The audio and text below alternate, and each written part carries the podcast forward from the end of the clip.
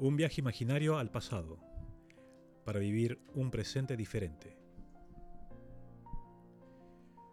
Dios, en su soberanía, tenía preparado el tiempo, el lugar, las personas y los recursos, para que esa Pascua marque la diferencia en la vida de las personas.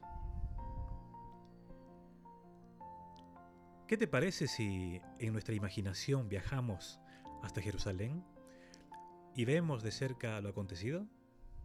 Jerusalén, capital de Judea, había sido testigo del transitar de Jesús por esos caminos polvorientos. Un hombre sencillo, humilde, paciente, pero ¿quién imaginaría que ese día entraría como un rey triunfante? Tanto que las personas harían una improvisada alfombra con sus mantos y palmas, y como el rey no debería andar a pie, consiguieron un pollino, un pollino determinado, en un lugar determinado, con un dueño determinado. Sí, Dios determinó 520 años antes, en el libro de Zacarías 9:9, cómo sería esa entrada triunfal en Jerusalén. Ese burrito, un animal de carga, quizás no tan apreciado, irracional, llevaba en su lomo al Creador. Dios así lo determinó. Ese dueño no se opuso a entregar el animal. ¿Sabría que esa persona considerada como rey de Israel era el Hijo de Dios? Al acercarse a la ciudad de Jerusalén, una multitud avisada de su visita se apresuró a recibirlo gritando, ¡Es el Mesías! Agitando ramas que habían cortado de unas palmeras, la multitud jaleaba. ¡Adonai! Bendito es el que viene en el nombre del Señor.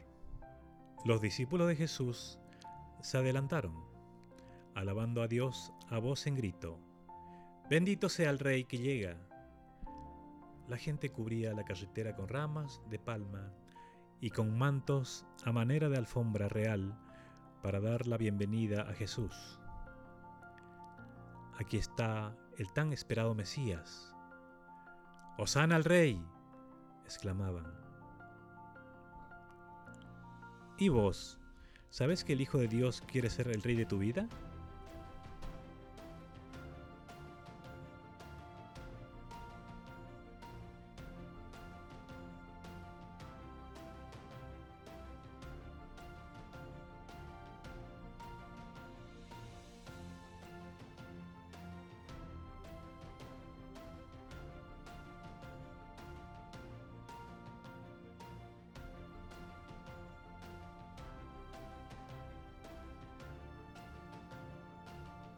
Jesús recorrió las calles de la ciudad sobre el bullo y la gente exclamaba, ¡Hosana al rey!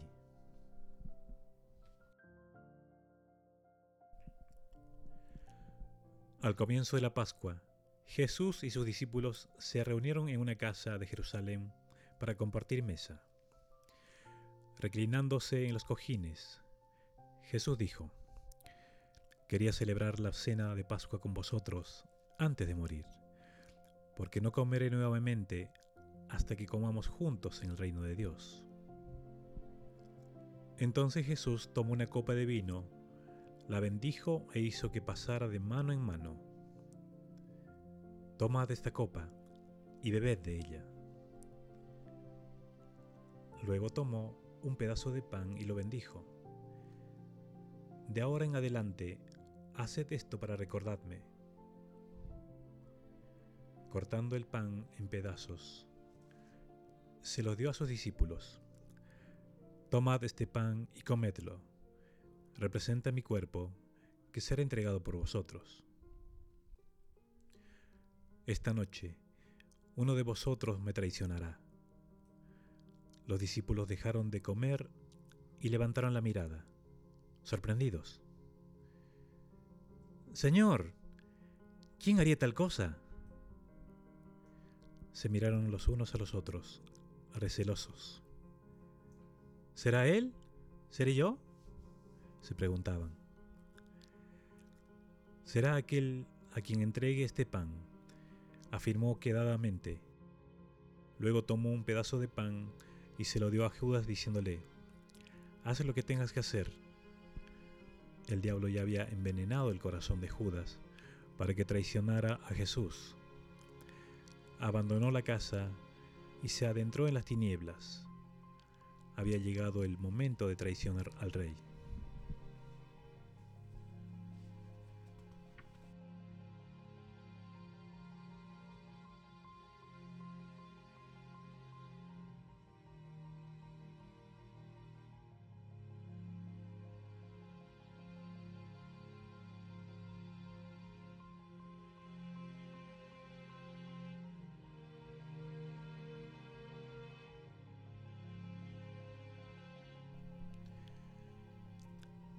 Jesús continuó instruyendo a sus discípulos. Más tarde cruzó con ellos la puerta de la ciudad y los condujo hasta un jardín de olivos llamado Getsemaní, lugar al que iba con frecuentemente para orar. Esta noche todos huiréis, abandonándome, predijo. Pedro negó con la cabeza. Imposible. Aunque todos escapen, yo nunca te dejaré. El resto de los discípulos se mostraba de acuerdo. Ninguno de ellos podía imaginarse haciendo tal cosa. Jesús dedicó una sonrisa triste a Pedro. Hoy negarás conocerme en tres ocasiones antes de oír al gallo cantar.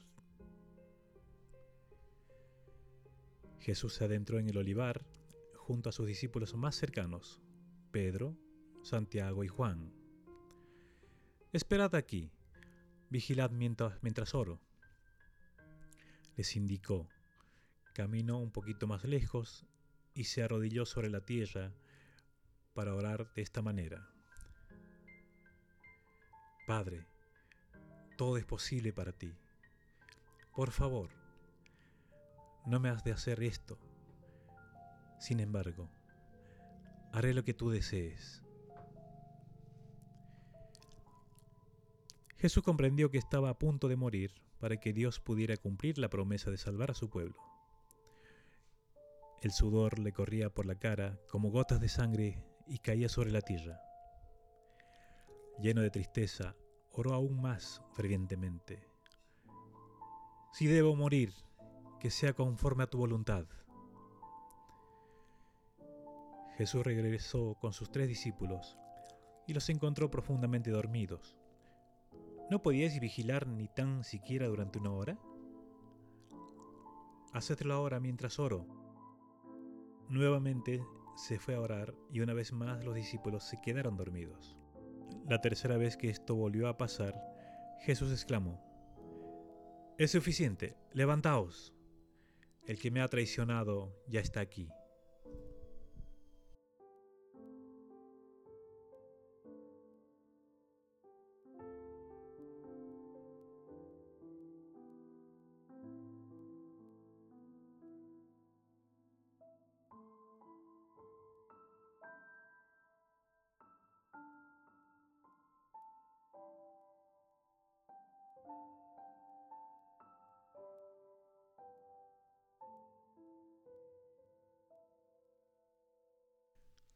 Entre los olivos, Judas y un grupo de sacerdotes y guardias del templo, enviados por el sumo sacerdote, se dirigían hacia Jesús.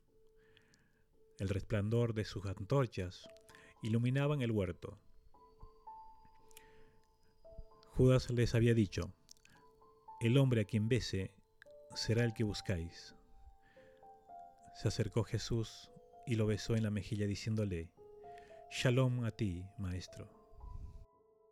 Jesús miró quedamente a Judas. ¿Traicionas al Hijo del Hombre con un beso? Haz lo que tengas que hacer. Los sacerdotes señalaban enfurecidos a Jesús. ¡Detenedlo! ¡Capturad a ese hombre! Los discípulos contemplaban el escenario incrédulos mientras los guardias cercaban a Jesús. no entendían qué estaba sucediendo. Todavía pensaban que su maestro había venido para derrocar a los romanos y convertirse en rey de Israel. ¿Debemos pelear, maestro? le preguntaron. Sin esperar una respuesta, Pedro desenvainó su espada y descargó un mándole feroz contra un sirviente del sumo sacerdote, cortándole una oreja. Pedro, suelta eso, suelta esa espada. Esto es lo que mi padre desea que yo haga. Si hubiese necesitado ayuda, habría enviado un ejército de ángeles. Seguidamente tocó la oreja al hombre herido y quedó curada. Luego Jesús se volvió hacia los sacerdotes. ¿Venís a arrestarme como si fuera un ladrón? He estado enseñando en el templo todos los días, pero no, no me habéis apresado. Sin embargo, todo esto ha sucedido para que se cumpla la palabra de mi Padre.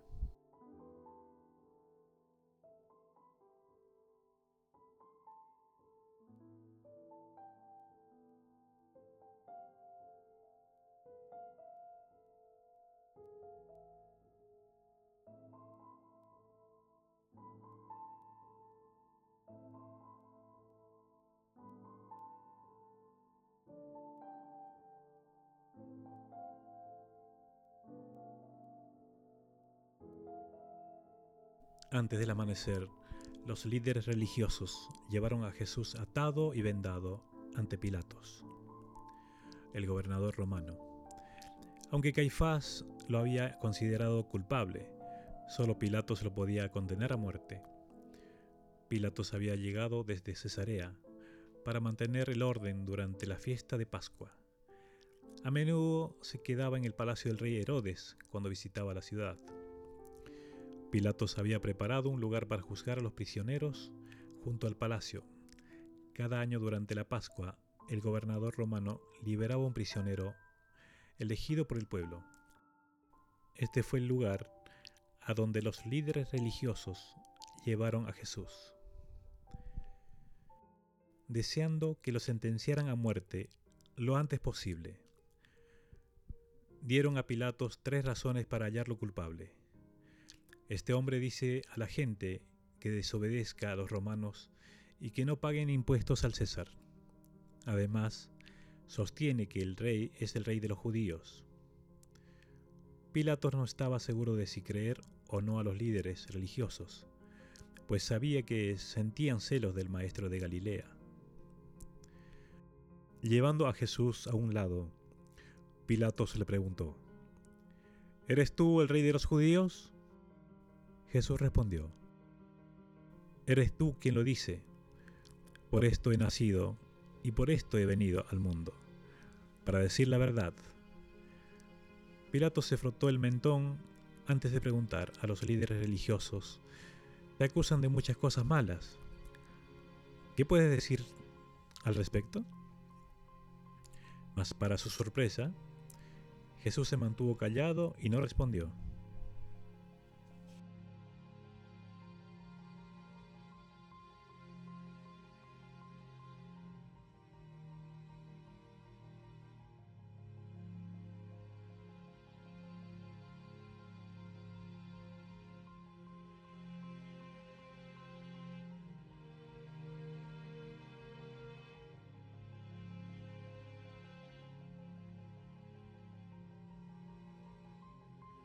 Fuera del palacio, se había reunido una pequeña muchedumbre para elegir qué prisionero se liberaba.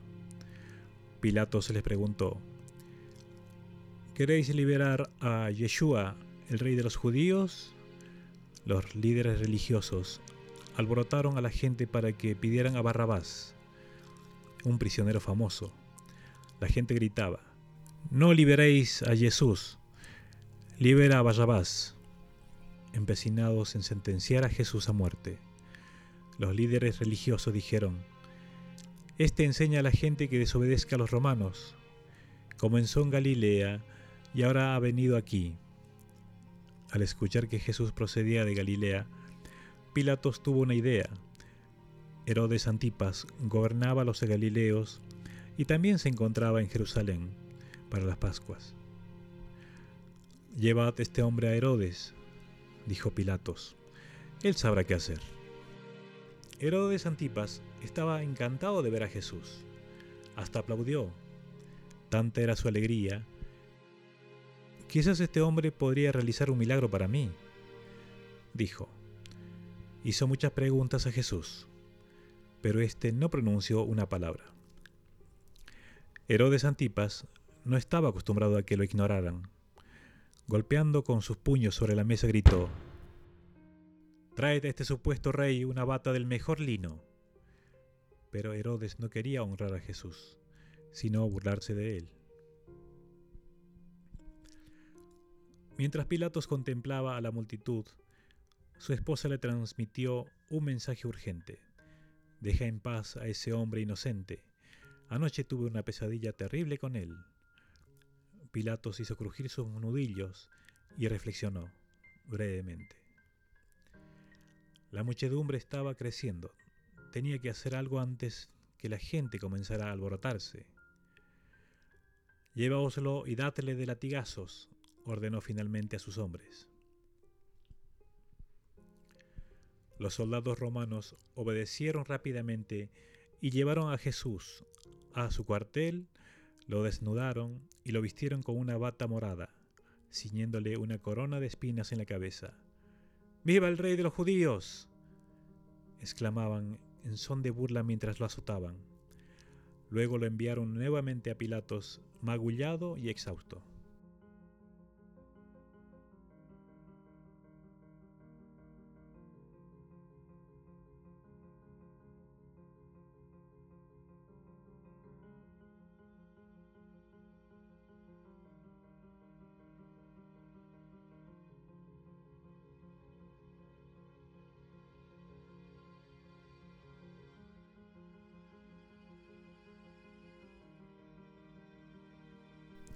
Pilatos estaba sentado en su sillón de juez en el exterior del palacio.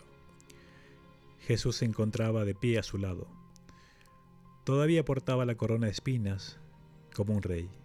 La muchedumbre se agitaba en oleadas, hacia los lados y hacia adelante, mientras gritaba, Crucificadlo, condenadlo a morir en la cruz. Alborotado por los líderes religiosos, el gentío comenzó a amotinarse Pilatos tenía que actuar rápidamente. ¿A qué hombre queréis que libere? ¿A Barrabás o al rey de los judíos? Libera a Barrabás, libera a Barrabás, extronaba la multitud. Si permites ir a este hombre, no estás de parte del César, señalaron los líderes religiosos. El único rey que tenemos es el César.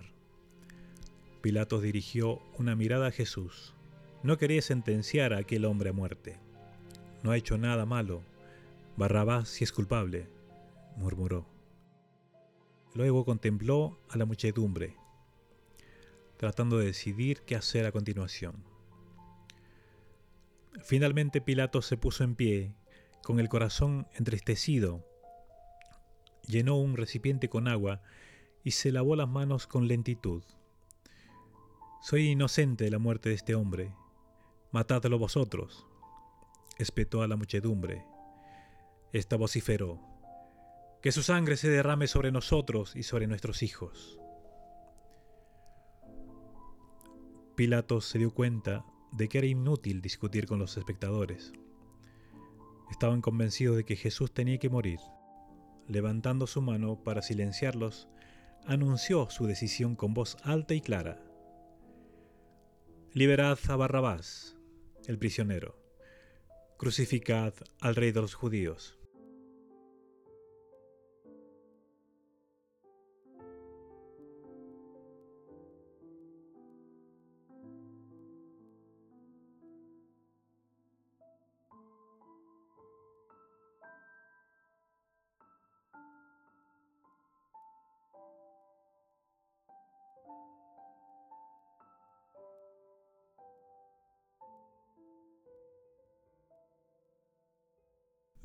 Provocada por los líderes religiosos del templo, la turba comenzó a sublevarse.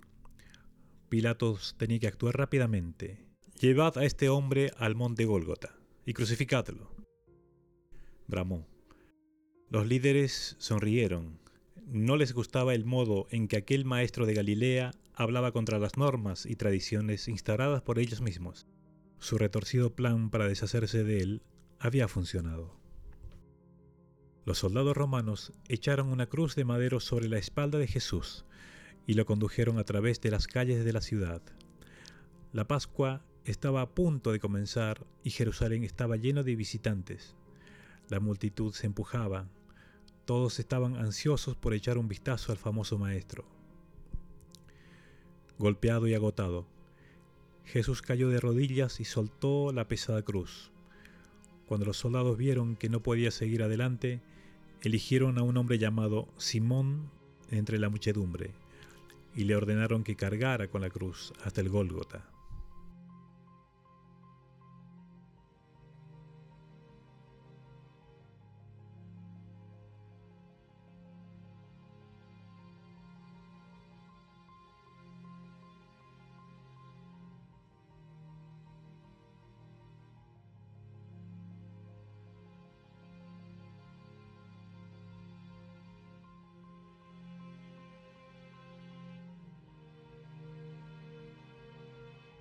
Mediodía, una extraña oscuridad cayó sobre Jerusalén.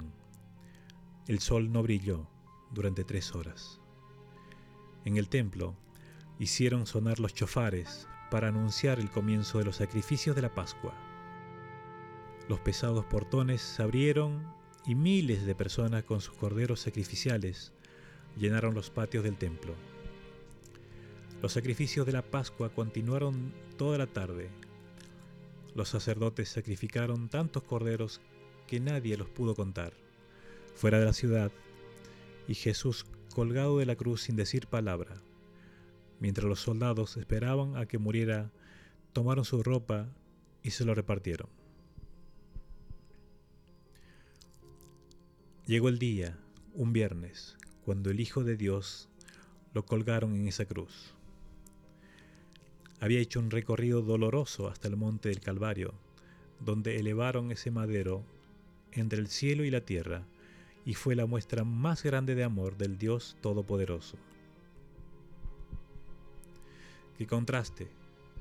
Dios, el hombre, el cielo, la tierra, la pureza, el pecado. En aquella primera Pascua, previa a la salida de Egipto, se sacrificaba un cordero. Debía ser perfecto, sin defecto de un año, para cubrir el pecado. Siglos más tarde, el Cordero de Dios, perfecto, santo, sin mancha, en el tiempo justo, sacrificaría su vida de manera voluntaria para abollar el pecado de la humanidad. Y en ese juicio, en esa cruz, no hubo quejas, ni renuncias, ni hubo reclamos ni huidas.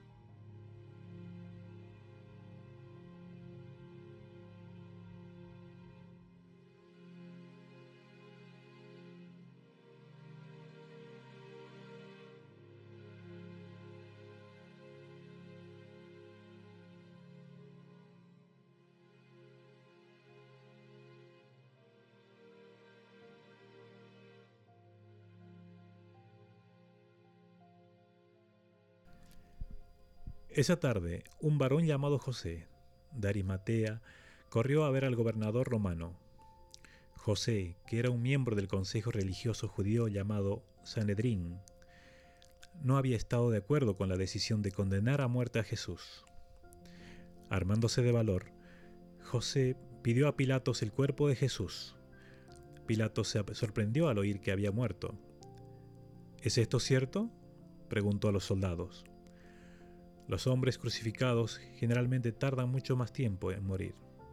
Cuando Pilato se aseguró de que era verdad, ordenó que bajaran el cuerpo de la cruz y se lo entregaran a José. Con la ayuda de su amigo Nicodemo, José envolvió el cuerpo cuidadosamente con una tela de lino blanco y lo depositó en su propia tumba, excavada en una roca. Frente a la tumba, las mujeres que habían venido de Galilea observaban dónde colocaban el cuerpo de Jesús. Después se marcharon con prisa hacia la ciudad para preparar especias y perfumes para el cuerpo. justo cuando el sol se ponía, José y Nicodemo colocaron una piedra grande delante de la tumba para que así nadie pudiese salir o entrar. Al mismo tiempo, el cielo sobre Jerusalén se llenó de humo de los hornos que cocinaban los miles de corderos de la Pascua. La gente se reunía para comer carne asada y recordar cómo Dios había ayudado a sus antecesores a escapar de la esclavitud en Egipto.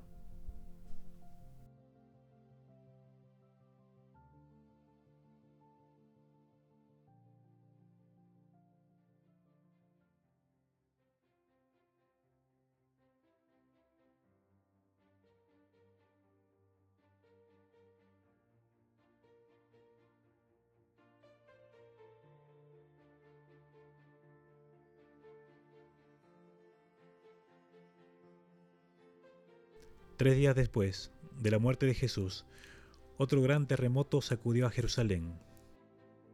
Una luz brillante destelló alrededor de la tumba y un imponente ángel con cegadoras ropas blancas bajó del cielo como un rayo. Los soldados que vigilaban la tumba estaban aterrorizados, cayeron al suelo como si estuvieran muertos.